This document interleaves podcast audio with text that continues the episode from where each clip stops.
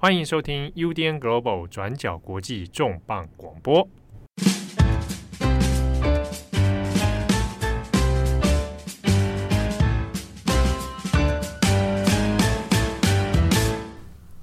Hello，大家好，欢迎收听 UDN Global 转角国际重磅广播。我是编辑佳琪。那这一集的重磅广播呢，我们真的是花了非常多的时间跟精力来做一个超豪华的专题，这样。那当然呢，也是呼应到最近美国一个非常重要的时事。大家应该还记得，在今年的五月二号的时候，美国的一个政治媒体 Politico，他就发表了一篇文章，在揭露美国最高法院的一项还没有公开的草案意见书。那这份意见书呢，是由美国的保守派大法官阿利托他所起草的。那这个意见书的大致内容呢，是指说要将一九七三年的罗诉韦德案还有凯西案推翻。那有可能呢，接下来会影响到在过去五十年来由美国联邦政府所保障的女性堕胎的权益。那在这这个泄密案发生之后呢，最高法院他就立刻出面谴责说，哎，这个泄密事件是非常呃不可取，会影响到美国的这个很重大的一个一个问题。这样，那但是呢，最高法院也间接证实了这项草案的内容是真实的。那随后呢，就立刻引爆了美国对于这个 pro-choice，就是女性生育权嘛，女性身体的选择权，还有 pro-life，就是这个所谓的保障的生命权，就是因胎儿的这个生命，两方呢又再一次的这个争论升高。那到了五月十一号的时候呢，美国的民主党参议员也再一次要将这个堕胎的权益纳入美国的国家级，也就是联邦的法律立法当中。但是在那一次的投票过程中呢，参议院是以四十九比五十一的票数失败。目前很多的评论都认为呢，这一项这个最高法院提出来想要推翻罗诉韦德案的草案，很有可能呢会在今年夏天的时候正式发布。那面对这样子的情势，到底下一步还能怎么做呢？所以在这一集的重磅广播，我们会分成上下两集。在上集我们会邀请转角国际的专栏作家，那同时呢也是妇女新知的董事会董事，那也是转角之友这样。对，转角之友。对，转角之友陈文威，文威来跟我们聊聊。那我们先欢迎文威来跟大家打招呼。Hello，大家好，好久不见，然后很高兴这次是用声音跟大家见面，而不是用我的文字。这也是我第一次亲自看到文威，上一次是看到在那个有台的 宝岛少年兄的那个，是是是，对，那个就是乱入，然后去讲一下大选。那大家都知道我很关注美国的一些事情嘛，就是讲句话笑话，就是去美国念书念久就被殖民了，然后所以就一直都很关注这些事情。对，对，在那个美国大选的时候，文威也写过蛮多的评论文章。那在前两周，文威也是在转角国际写了一篇这个使女的哭声，解读美国推翻。堕胎权的法律战三大布局，刚可以先哭一下吗？好，先哭。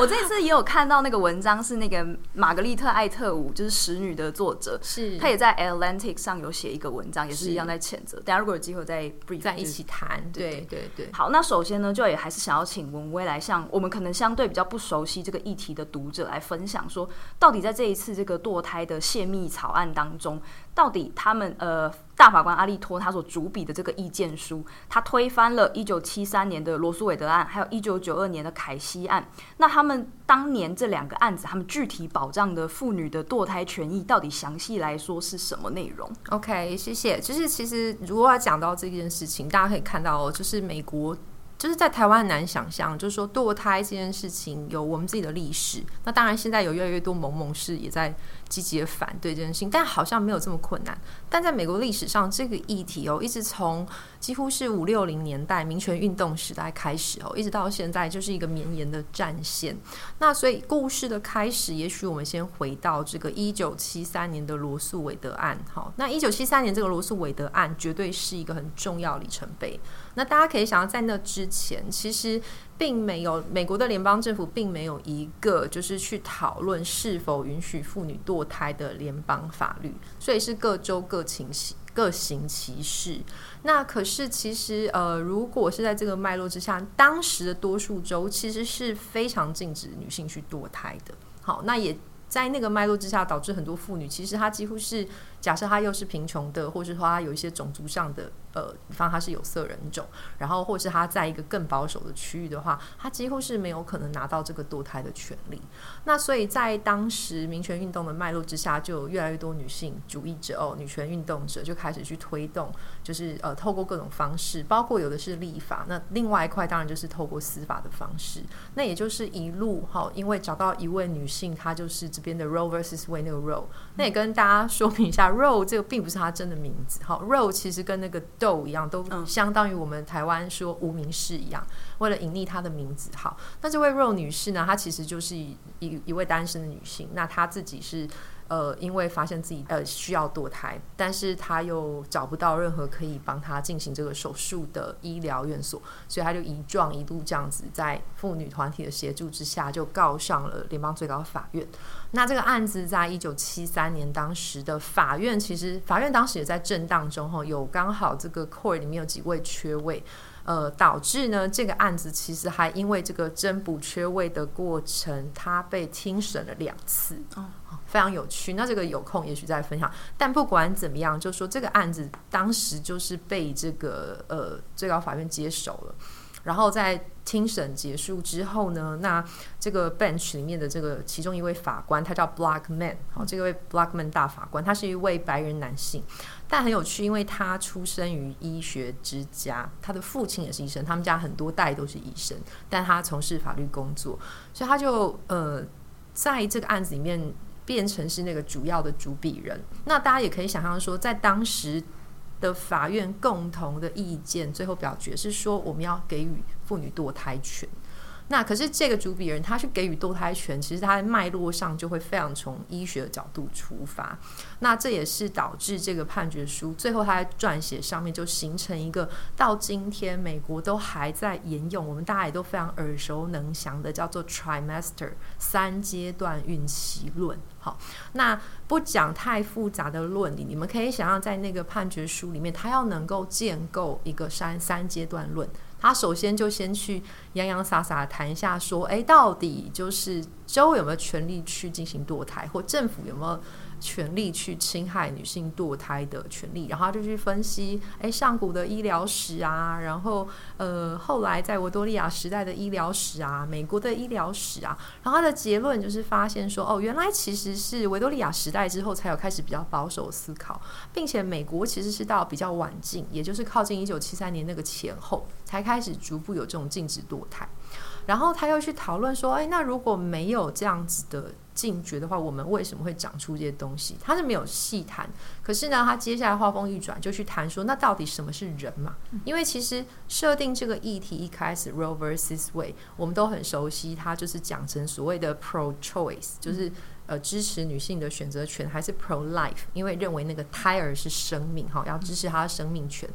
当他陷入这个两难的时候，他不得不要去谈：诶，那在医疗的概念上，或是西方的医疗史的概念上，什么是胎儿？还有胎儿是不是生命这件事情，在上古的书籍当中又怎么说？那结果他就考察很久啊，然后就写了洋洋洒洒非常多。他整篇那个其实蛮有趣的，就是如果听众是自己有能力阅读，那是一个非常有趣的考察。那但最后他就做出一个决定，他说：呃，其实如果真的从典籍来看的话，其实胎儿未必永远都是生命。也就是我们今天也就很熟悉的，就是说，可能在早期的胚胎啊，未必享有一些就是像我们人一样啊，这种呼吸啊或心跳啊等等的这种能力的时候，还有它基本上是不可能脱离母体而生存的情况，你如何说它是生命呢？那所以在这个时候，我们势必能够去画出这个界限嘛。所以它的这个三阶段论就很简单，去切时间。那第一个阶段就是大家很熟，三个月以前的胚胎。那在这个阶段，因为它就不可能脱离母体生存，那这个生存叫 viability，也是一个很重要的词汇啦，就让我卖弄一下。但就是说，就是它因为没有这个脱离母体自体生存的能力。那所以它应该不算是一个生命，所以在这个脉络下，再加上我们去考察上古历史都没有要限制女性的堕胎的权益，所以女性当然要享有自主的、完全的、高度的自主的一个堕胎权。好，这是第一阶段。换言之，就是三个月以前，妇女自己不想生，她就有权利去进行终止这样子。那到了第二阶段，就是四个月到六个月。那这边蛮蛮有趣的，就是说，虽然原则上这个胎儿他还必须要依附在母体生存，可是因为他已经开始有这些心跳啦、呼吸啦，各式各样比较像人形了嘛，所以在这个脉络之下，他是反过来认为说，其实政府可以稍微去介入保障这个胎儿的生命权，这是第二个阶段。那当然，这个前提是医生的角色很重要，医生要这边开。或是做诊断，或是做判断，然后医生说可以，你才可以。好，这是第二个阶段。那到了第三阶段，大家可以想象了，因为这胎儿已经成型，而且很大了，而且就是根据当时的医疗状况，会认为说，呃，其实他几乎已经脱离母体生存，像早产的状态，其实以科技大概是可以让他活命的。那在这个情况下，他已经可以足够成为一个单独的个体。那是想有生命的保障，所以当然是原则是禁止的。那当然他还是会留下一些空间，比方说他就是怀这个孕要死人的，你不得不引产嘛。嗯、那在这个非常例外的情况下，才可以去做堕胎，否则原则上一般来说是都禁止堕胎。那所以也就是这个 Roe vs Wade 奠下了这个三阶段论，让就是一九七三年以来。哦，美国的各州，它必须要依据这个联邦最高法院的判决，好的这个意志去做关于医疗上面的禁止或是限制，大概是这样子的脉络。嗯嗯嗯。那一九九二年的凯西案，它的。当时所保障或者是一些呃详细的具体的内容。OK，其实这个就蛮好玩。你们可以想象嘛，你听到这样之后，那如果你是很积极的觉得说，我就是一定要保护生命的人，你接下来会怎么做？可能他做法，哎，佳琪，我倒是要问你，如果是你，你会怎么做？或者偷查资料？我知道就是有追征，像是犹豫期之类的这种。对对，没错，其实就是设下一些小门槛嘛。嗯、好，就是那这个案子就是一九九二年的时候，蛮好玩。那刚好是我去的学校，那个在滨州，嗯，宾州那边就有一个个案。那反正滨州当时呢，他就开始用一些有趣的措施来。造成堕胎的困难。嗯，我们举例，比方说，呃，他就是呃，要求你有七天的审阅期，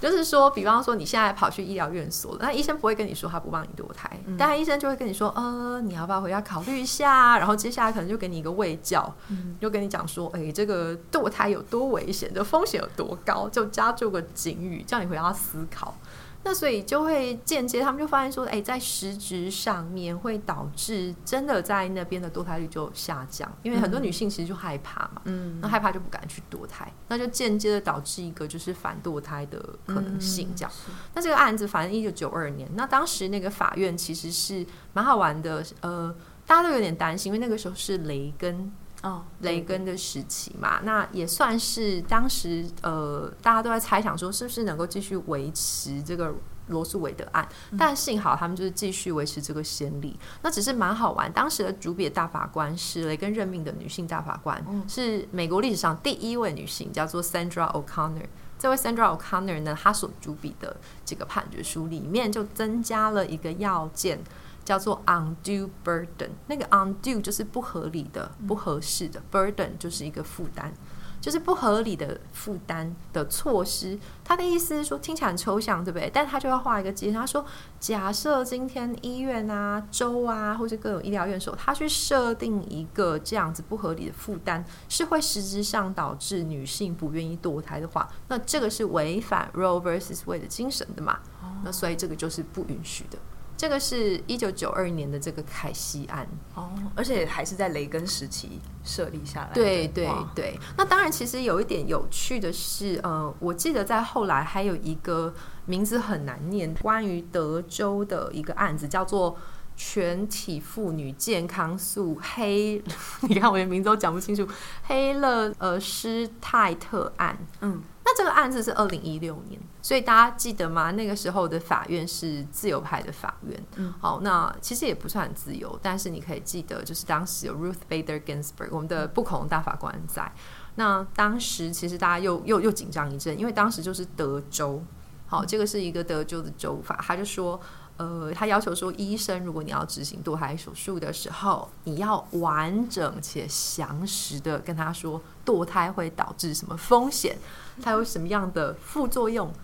更有趣，这个可能还比较像是 undue burden，对不对？他们后来玩一个更厉害的招，就是他们把医疗院所的那个仪器，嗯。对着女性照，让你看得到那个胎心跳，或是那个荧幕，然后还在帮你照烧，就说：“哎，你看哦，宝宝现在有没有他在动哦？你的胚胎这里是不是很可爱啊？嗯、之类的。嗯”所以就会导致他们就发现说：“哎，这个方式间接的就会导致，好像女性要去选择终止这个胎儿的。”或胚胎的这个性命的时候有更大的负担，所以当时的后来二零一六这个案子也是继续维持前面两个我们说的凯西还有罗斯韦德案的这个精神，就去宣告说这个也是一种 undue burden。那。就是在这一次阿利托他所起草的这个法案里面，其实，在 Political 的网站上，他们有完整把那整个那个意见书都都放上去，这样子。是啊。那当时文威写文章的时候，很认真把它全部看完。对，我要跟那个听众朋友那个直接 confess 一下，这个 credit 要给你。谢谢谢谢，没有，就是但是没有啦，就是真的，我当时五味杂陈的，因为你知道，就像刚刚佳琪你提到，当时这个 political 忽然揭露这个消息，嗯、我没有仔细看内文，然后佳琪跟七号就丢。过来给我，然后我想说，对不起，我要骂脏话。What the fuck？就是不是六月份才要公布？因为大法官就是他们六七月要去放暑假，他们就大家停期又拍到六七月，想说，哎，六七月再看。然后你 political 凭什么就？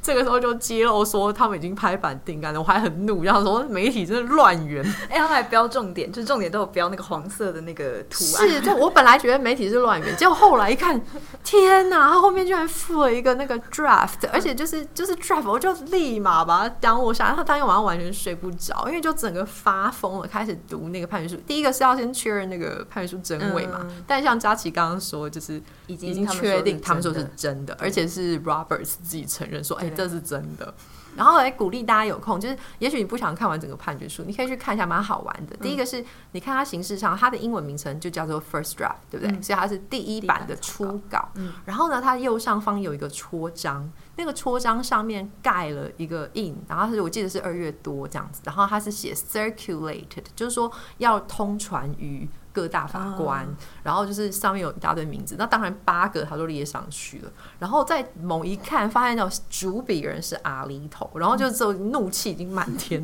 就算了。而且他有一个好玩的地方是，阿里头直接就说他 deliver the opinion of the court，他说这个就是法院的意见。就是已经有人大家签过。换言之，大家大概已经就是可能也跟听众介绍一下，就是说大法官他们因为要撰写意见书，需要花很多时间，那他们也有助理协助，然后有些个案啊跟论理上的讨论。但在那之前，他们大致上会开过好几次会。嗯，第一个当然就是先讨论嘛，可不可以取得共识，还是要表决，要往哪个方向去，论理上面要怎么走。当然，它是一个很初步的状态，然后接下来就会可能由那个。嗯，Chief Justice 主派，或是有人自愿去写这个判决书。那这判决书显然就是阿里头写的，然后看起来又说他是 deliver the opinion，嗯，那就是看起来就是大家已经定局，定局。但这个定局是什么？没人知道，是过半，因为五一定要五五个以上嘛，他才可以。但是是谁？嗯，但也大家都猜出来了，保守派有有人拿着他们的那个头像在外面抗议。对对对，但有点有趣，是因为现在这个法院它其实是六个保守派对上三个自由派，嗯，那是五比四还是六比三？那这边那个 swing vote 大家都知道了，其实那个现在的那个首席大法官 Roberts。他现在就扮演这个很重要的角色，嗯、当然他自己是没有揭露他是投的哪一边，嗯、但就是当时这个判决书一出来，就是傻眼。嗯、好，那呃，我在文章里面其实是把整个他的论因为我读完了，他的论理非常简单，第一个就是大打脸我们刚刚谈到这两个案子哈，罗斯韦德跟凯西案，那他打脸方式很简单，叫做以子之矛攻子之盾。他怎么做呢？嗯、第一个就是，哎，你也考察医疗史。那我就打你脸，我就说你所考察医疗史那个都不真实，因为所谓医疗史，我们要讨论的事情其实是可不可以堕胎，不是谈胎儿是不是胎儿。哦，你懂我意思吗？嗯、他就是他把这件事情是回过头来，他就说啊，那就明明当时你所考察历史里面那个堕胎的这件法律，就是它就是存在，嗯、那你怎么会说没有这个，就是没有这个限制？所以他就第一个先说啊，你这个。呃，考察不好，然后他还里面很狠哎，他还去批判说这个呃 Blockman 里面引述的两个意见，他是不好的意见，就是说没有一定的权威性的医疗意见。就这下，就是他又打他脸，这个就是在他那个很辛苦的这个考察。嗯、那更重要的事情是，其实因为 Alito 他自己就是呃，他是耶鲁毕业的，呃的的法。呃，法律人，那这位法官他就是回归到这个非常法律的论述哦，那里面就去谈说一路罗素韦的案，他先打这个案子，他就说这个案子有五大罪状哦，就是说他什么论理不行啦，然后论理是错的啦，论理太薄啊，然后而且他没有办法适用啊，你讲了三阶段论太抽象啊，更重要的事情是也没有什么权利保护的信赖保护问题。所以就洋洋洒洒先把他批一顿，然后接下来他又继续，因为你把 Roe vs Wade 打掉了嘛，接下来还会去批评说，那我们刚刚说那个凯西案呢？他说那凯西案你也没有利用那个一九九二年那个机会，重新去写一个这个新的论理，你只是继续抱着这个 Roe vs Wade 的理论跟神主牌继续往下做。那他就说，那所以因为那个先例也打掉，然后你的 undue burden 看起来也不是很充分，所以我就。一一起把你们宣告说，这个是呃，自此就是我们本案是认为我们可以推翻那个前案，嗯、大概是这样的脉络。嗯，而且我记得好像他有提到说，就是他觉得这件事情并不是根植于美国的传统的文化，还是传统的。是他有蛮多这种，就是有点好玩，就是说你今天如果要站历史、站文化、站价值。这件事情真的说不完，不过谢谢佳琪这个说法倒是提醒，就是呃，其实这边也要稍微提一下，刚刚我没有谈到，就是嗯、呃，最早这有点技术面，就是说最早这个罗素韦德案，他要去论理这个女性享有堕胎权的这个权利，它其实是借用美国的呃增补条款，你知道他们有那个是。有二十几个增修条文，那那个全部都是跟权利保障相关。那大家很熟，就第一号就是言论自由嘛，嗯、第二个就是大家可以拿枪，所以可以之类的。对，那就是其中有一条很重要，十四条。那这个十四条在美国脉络，我们都叫它正当法律程序。你很难想象正当法律程序是什么，但它大致上意思是说，所有的人的权利的保障，它都要符合一个正当法律程序上的要求。所以有实质面的，有程序面的。但是总而言之，很多那种不可言说的法律，也就是说，法律它是明文说的那一种。我们刚刚说什么言论自由跟永强，它就是字在那边的。嗯，那如果没有直接讲清楚是什么权利的，那一路就是透过这个十四号，它去增加出来。然后，而且这个脉络我们统称叫做隐私权。好，哦，隐私，因为美国人很重视他个人的自主，他的他的。呃，自主性那个 autonomy，甚至从包括我家庭的权利，我要跟谁结婚，我不要跟谁结婚等等，这些其实都是隐私的一部分。嗯、那所以女性的堕胎权，因为跟她的身体相关嘛，是身体自主权，嗯、所以她当然也会落到这个十四条里面。那呃阿 l i t o 其实这边算他让我气得牙痒痒，可是他其实也算是对这个罗斯韦德案建构的这套脉络做了一个反省或是一个反思啦。嗯、它里面就是大概在谈说，哎，你这个路径你当初写的太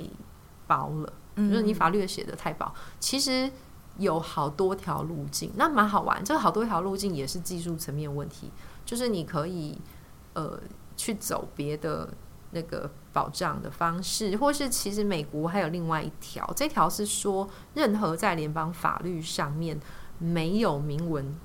但是也没有被限制的权利，应该要归属于人民。哦，就对，就是它是一个类似我们的概括条款。嗯、那有点好玩，当时就是他们就选了一个这个路径。那 Alito 在这边就是也有点就说，哎，啊你谁让你写的烂？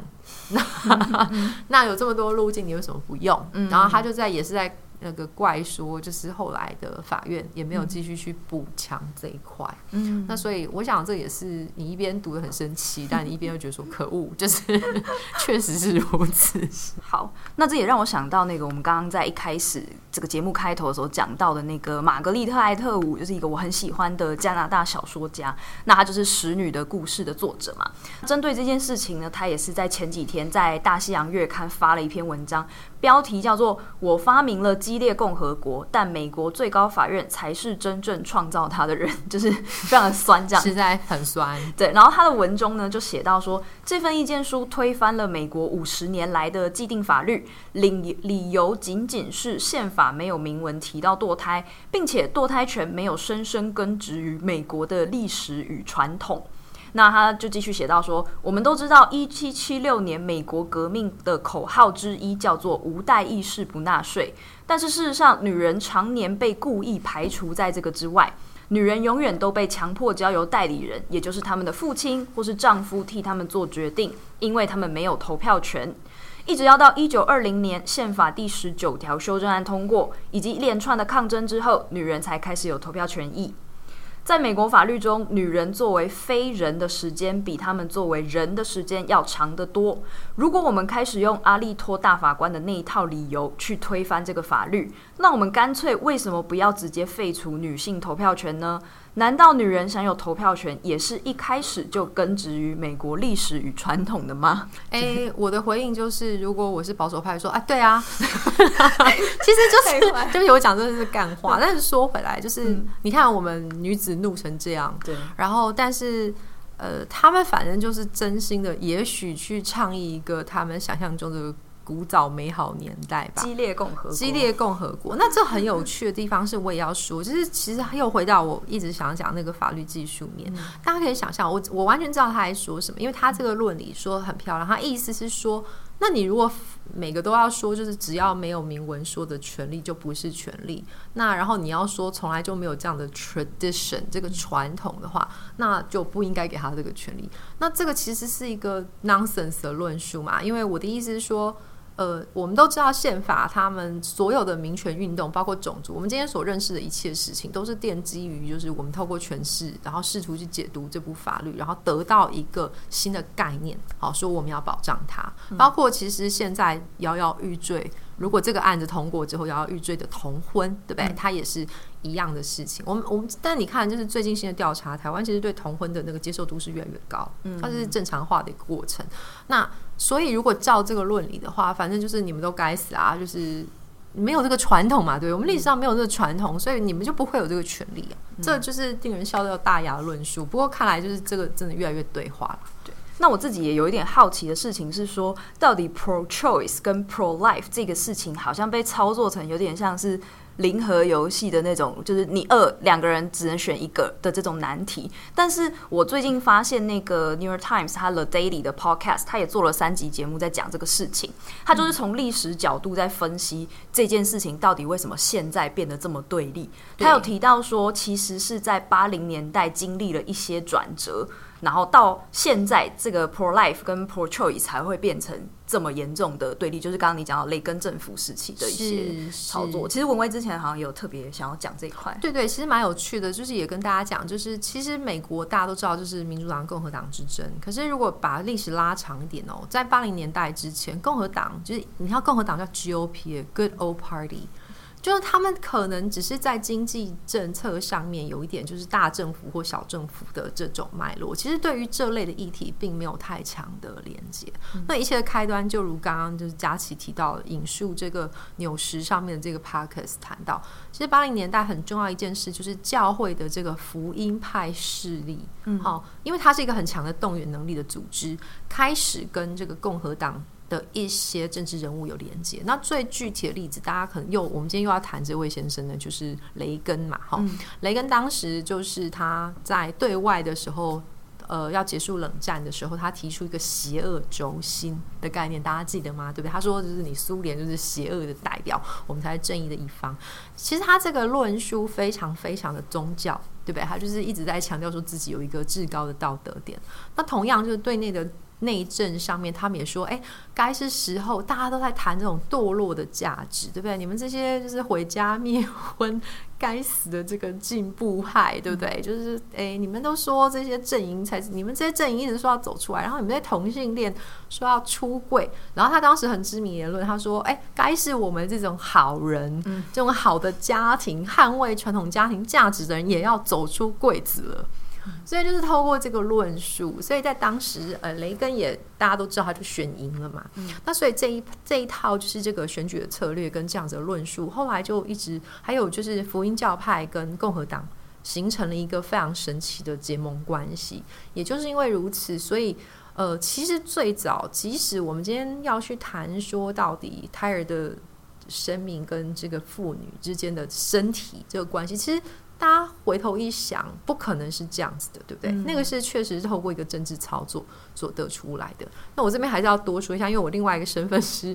那个妇女新知的成员。嗯、那我们在妇女新知的脉络里面，一直很在意这个女性的身体自主。嗯、那然后最就是我我我们我觉得一直要谈一个观念，就是而且也不用讲那么复杂太远了，就是 only happy mother。呃、uh，there is a happy family。嗯，就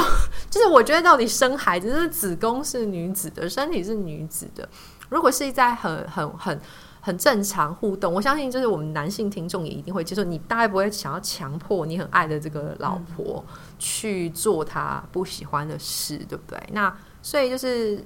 他会尊重你，那相信你也会尊重他。所以我实在不觉得说，今天一个女性，哎，她真的觉得她现在不适合怀孕。或者说，还哎，真的觉得说我目前没有准备好当妈妈这件事情，需要被政府来干涉。嗯，就万一在这种情况下有了小孩，那生下来就是可能也会对这个妈妈或对这个小孩都造成一些不是很快乐吗？或者不是很好的？对，其实我自己就对不起，我就大爆料，开始讲干话，就是说我我我我在转角的第一篇文章就是写这个罗素韦德案。对。然后我最近的这篇文章也是谈这个，那当然希望不要是最后一篇了。然后就被朋友笑说：“哇，你这是对美国堕胎这件事或堕胎权，这是你永生最重要的核心关怀。”我说：“对啊，没办法，谁叫我生了一个小孩，就是就是哎，真的，我觉得就是刚刚讲回来那个关于就是喂教这件事情嘛，然后妈妈们、准妈妈们要不要留着孩子？我觉得资讯要完整嘛。”你一边要告诉他说堕胎风险之外，你也要告诉他怀孕的风险，而且更重要是告诉他养小孩的风险。对，这个是我自己当时傻傻的当妈妈的时候没有想清楚的事情，对，它是一个永恒的责任，其实很重大的责任。所以在这个脉络之下，如果不让女性有一个完整的资讯，然后不让她有自己的决议，嗯、其实没有准备好的母亲大概不会是好母亲。你看我当时。我觉得想我就是疯疯癫癫，不是一个好妈妈。世界上也没有完美的妈妈，是是是，没错没错。但就是说，哎，你看我算是身心成熟的状态下生下他，那我都觉得就是当母亲是一件很辛苦、一直学习的事情。所以我会觉得说，并不是身体跟这个。呃，堕胎胎儿之间是这么零和的关系。对，而且我当时也会觉得说，pro choice 跟 pro life 这两个，我我觉得它的用词上是不是就会让人觉得你选了 pro choice 就是你不在乎 life，可是妈妈的 life 难道就不是？life 吗？我不知道，啊、我当时也知道你在说这个，其实这就是困难。我觉得是所有的公共论述的困境嘛。然后就是说，当你今天想要用一个很简单的口号，嗯，去谈一件事情的时候，好像你就不得不选边站。可是见鬼了！我相信就是呃，因为佳琪可能也有跟我提到说，我们还会邀请到其他的哦，对对对，对，就是人去讨论这些议题。我相信就是他们可能从个案上面就可以看到，其实妇女。她自己面对自己身体，其实哎，讲难听一点，就是我怀孕也是一个压力。我要去挨一刀，或是我要吃药，这也是压力。怎么什么时候这件事情它是一个二分，而且还由得你们说嘴的事情？而且 choice 听起来好像就很轻，就是我我我会觉得你说这个对叫做 pro choice，好像你有很多选择。对，可是我猜可能是 pro autonomy 太难念，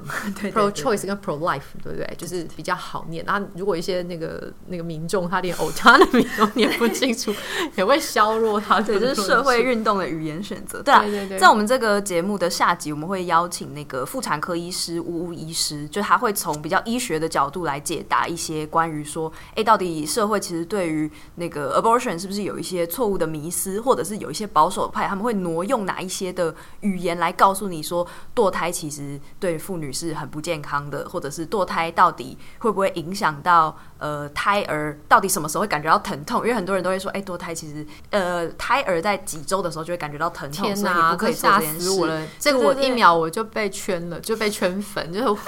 对啊，因为我也很好奇，就从医医疗角度，对，哇，对啊，就是我自己觉得我们从小就。我想佳琪一定也同意，我们身为女性，就是从小被吓大的嘛。对，而且我们其实对怀孕这件事，在卫教的我自己的那种高中或者国中的课，其实都讲很少。有讲避孕就已经算是很好的。没有讲避孕呢，他就有告诉你，就是说你的子宫在哪里，然后他 有那个剖面图。哎、欸，我不夸张，因为我是威权时代长大的，我跟佳琪年纪不一样。我说真的，我一直到高中，我都还搞不清楚性交是怎么回事。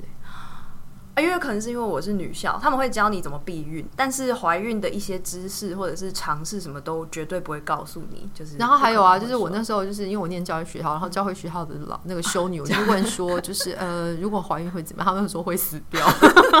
会死掉。我真的是叫被吓大的。哦，对，然后另外他们也有提到一些比较相关的医疗知识，就是很多人会宣称说堕胎对女性的生命危险非常严重，就是一些保守派，但事实上就是根据很多的。医疗研究或者是一些，比方说 WHO 的统计，他们都会告诉你说，其实女性在怀孕跟分娩的死亡率都是比安全堕胎的死亡率要高非常非常多。对啊，因为我自己就是有妈妈社群，妈妈都就台语还有一句话，就是生诶贵，嗯，摸油胖，哦，就是说你生诶贵，诶，怎么刮擦帮？生得过你就是闻到麻油坐月子的香味，生不过你就是棺材板啊。听起来好，这个连就是这个还要什么劳师动众找 WHO 来，就是我们老祖宗就已经说，就是生婚就是怎么讲，就是生育这件事情真的是一个风险高的事情。是。好，那在最后面的几个问题呢，就是我自己有看到一些报道，就是在提到说，目前的评论都认为说，虽然这个草案已经被泄露出来，可能虽然被泄露到底是自由派还是保守派，就是大家就就其实不知道到底是谁泄露的嘛。那原本泄露的目的就是希望说把这个事情。公开有可能可以激起一些舆论的影响，嗯嗯、但是目前很多评论都是认为说，最高法院还是有可能在今年夏天最快就正式的意见书就会被提出，而且会通过。那我好奇说，如果真的最终就是这个罗诉韦德案啊、凯西案，就是这些被推翻的话，到底美国的女性的生活可能会变成什么样子？是，我觉得我们要讲一个比较好的情况跟最糟糕的状况。好，那但是这一切前提都是像刚佳琪提的，就很很高机会，它就是会。照这个结论，好，论理我们不知道会不会改，但结论就是推翻罗斯韦德案嘛，嗯，那就回到原初的状态，什么意思呢？没有一个中央的所谓联邦政府统一的判决去说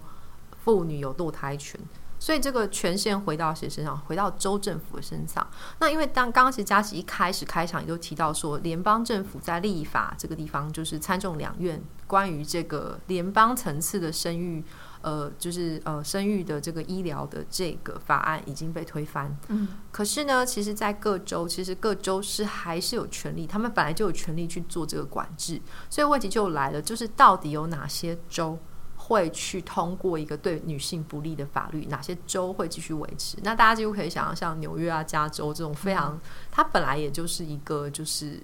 妇女比较高度自主权的地方，可是其实对我们来说更担心的是，本来就已经在保守的南方各州哦，他们其实有一个特色，就是你今天只要呃怀孕的话，你几乎是找不到医疗院所去协助你的。那这件事情越来越糟糕，那这件事情变成已经是一个政治上的判断了，因为大家可以想见，要通过州法，其实跟就是接下来的州议会以及州政府的首长是谁。很有关系，那所以这也是为什么这个案子高度受瞩目，是因为它也会联动到即将到来的美国其中大选。好，嗯、所以我们的判断是会觉得说到时候会各家争鸣。不过讲各家争鸣，这实在太政治。回到我作为一个女性，哈，大家请就是，也许听众朋友你们想一下，因为我那天才跟人家聊天，我发现有人跟我讲说，哎，不会啊，那像就是如果加州，这不是什么大问题啊，反正。穷的，就是反正就是，诶，加州可以堕胎，纽约可以堕胎，呃，或者是墨西哥可以堕胎，那我就顺便出国度假堕胎，哦，跨州的，或者是我就跨州到纽约去堕胎好了，呃，是，但是也不是，呃，如果你是一个有自己的医疗保险，并且你可能有时间有余裕可以买飞机票，然后出国到别的地方去堕胎，这当然没有问题。可是假设你本来就是一个受暴妇女，你本来就是长期在贫穷当中，贫穷线以下的妇女，那这个情况，尤其像有色人种很多，那还是你根本就是个单亲母亲，那你今天受到强强强暴等等，就是非预期的这种堕胎发生的时候，你没有钱、没有假、没有时间、没有资源，该怎么办？嗯，我们是不是又要回到在一九七三年罗诉韦德案通过之前，很多女性居然拿衣架，嗯，伸进自己的子宫，只想把小孩子勾出来的时代呢？是不是未来女性连医疗上面享有一个堕胎的这种 facility 的权利，都要再度回归到贫穷，还有种族主义这样子的交织性的议题呢？我想这个是对我来说，或是任何关注这个议题的人来说，可能要进一步去探究跟思考。对，因为很多人可能会以为堕胎权听起来很像是女权，就是女性自己的权益。可是其实事实上，它也牵涉到包括说种族的问题。是对，就是在这个刺客针，就是 Lancet，他在五月十二号的时候有发一个声明，他的文章写得非常严厉，他还直接指明说，阿利托与支持者的手中沾满了女性的鲜血。他提出非常多的数据啦，他就提到说，堕胎当然不只是女性主义的问题，它也是种族跟贫穷的问题。他举的例子。就是说，在美国，黑人女性的意外怀孕率是非西班牙裔的白人女性的两倍，嗯，而且黑人女性的产妇的死亡率有很大一部分都是来自于非法的堕胎，那几乎呢是白人女性的三倍。那刺客真就认为说呢，这些所谓的种族和阶级差异，需要的是紧急的解决方案，而不是设置更多的法律障碍。就是刺客真做的那个，完全同意。那这件事情也连接到，就是谢谢佳琪。我要补充一件有趣的事情，其实这一次拜登政府在这个疫情期间呢，他们有悄悄的通过一个行政命令，是说如果有紧急需要堕胎的话，他们是可以允许用远距处方跟寄送 RU 四八六。到就是有需要的妇女身上，我想就是在回应这个，就是说刚刚提到你，你想想看，就是如果他现在就是有这个紧急需求，然后再加上疫情怎么办？不过反正也正是因为有这么多从这个角度来扶助或是协助女性享有更多自主权的措施，可能也进一步在惹毛了。这个非常保守的某某或是福音教派的人，我想这个是可能接下来会想象到，就是他的战线会越来越绵长的部分。而且让我自己蛮难过的是，我觉得好像这个对立，就一九七三年那个时候，我我之前也跟文威聊过说，说当当时签署签署那个罗素韦德案的那个首席大法官，他自己也是共和党的成员，但当年可以通过这个东西，对。可是到现在二零二二年，好像我们科技或者什么都更进步，可是反而。我我会有一种觉得好像撕裂是不是更严重的那种感觉？是啊，其实我觉得科技是个双面刃。当然，就是医疗科技，我想巫医师可能一定比我更更懂。但我的一个想象是说，医疗科技的安全使得堕胎或是生育，它都比较相对对女性友善。嗯，真的吗？就我不知道。但是反过来说，也正是因为这一波就是生育呃的这种存活率，你看我们刚刚在谈 viability 这件事情嘛，嗯、那随着医疗科技的推进，他们就会有一种论述，觉得说啊，那这个生命作为生命，它可脱离母体存活这个几率越来越高了，所以就是要禁止你堕胎，甚至把它往前推。嗯、不过反正没关系，我们就尽量往前推好了，因为把女性推到极致，就是大家都不要生，或者是 我不知道了，不要发生性行为，不要发生。对，我觉得不要发生性行为。哎，我现在在胡说八道，不要发生异性性行为。对，不要哎，可以。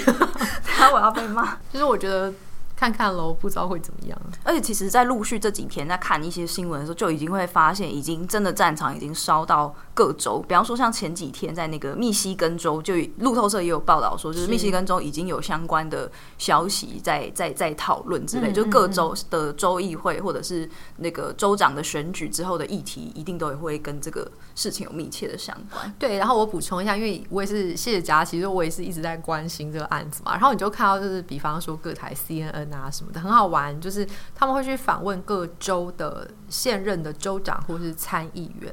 然后反正们他们通常就立场很鲜明啦。那那个你可以想到，就是民主民主党的，他们就会一直强调说啊，你们一定要投票出来支持我，因为我才是那个可以推动让那个妇女堕胎权继续存在的人。不过也有点好玩，佳琪其实刚刚先前在跟我聊天有提到，对不对？嗯、就是说，其实这一波也有蛮多共和党嗯的女性的参选人有出来，就是也是站一波。所以显然我不知道会不会是因为这个阿里头的这个论述实在太激进了，嗯、也许就是真的是激怒，也许其实某某的这个论述在美国并不是主流，嗯、而是被激化了也说不定。对。所以也许我可以怀抱这样的期待，就政治上面可能政治的决策交给选民，嗯、然后选出合宜的人，嗯，然后来透过立法的方式，也许也是另外一条途径吧。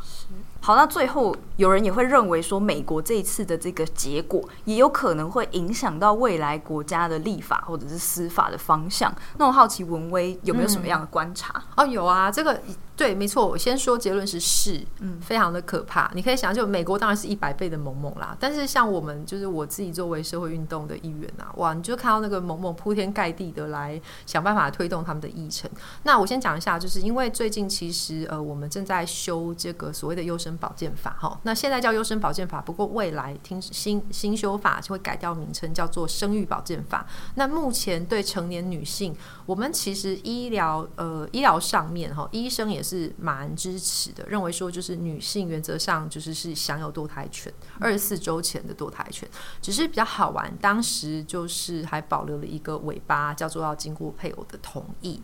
那这个实践上就会又回到那个女性为什么没有自主的问题，所以现在就是要来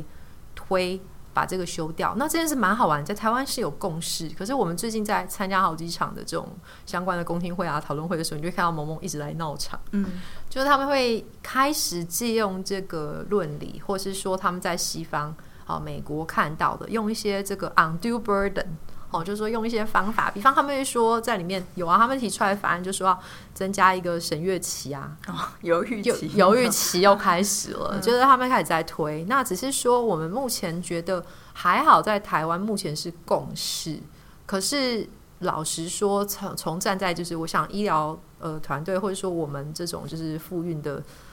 的人来说，就是命因应就是铺天盖地而来，萌萌一直来来来推动那。他们资源上其实也蛮大的，所以就会让我们觉得非常的忧心跟，跟跟担，就是会有这个后续的担忧。想象其实台湾接下来是会有绵长的战场。嗯，而且这些语言保守语言的挪用，我真的觉得很非常的全球化。哦、就是就是像你刚刚说的那个犹豫期的那些概念，也是被被拿进来，是或者像过去我们在看同婚的那一阵子的时候，嗯、其实也是美国应该是二零一五一六的时候通过同婚，但后来过了几年后，台湾也发生非常类似的情况，然后当时那些语言也都被挪用过了。对，其实就是借用，反正就是所谓的取经西方嘛。嗯、那其实我觉得就是，尤其就是这一现在全球化，然后媒体之间的互传，然后。萌萌，然后我再趁机小小宣传一件事，嗯、大家可能不知道，其实就是对我们人权团体来说，就是我们常年台湾有这个两公约，好、哦，就是前阵子在前阵子正在做第三次的国家人权审查，我要稍微大怒一下，也不能怒啦，就以前传统就是台湾的这套制度是对 NGO 蛮友善，它让 NGO 可以提出平行报告，我们也称之为影子报告，去监督政府的作为，也就是说实践两公约，对，就是说政府他写他的报告，可是你知道政府写的报告是不能看的，然后就是所以民间团体就会写民间团体版的报告，去说啊，你是骗人的，你这边说的不对，这边说的不对之类的。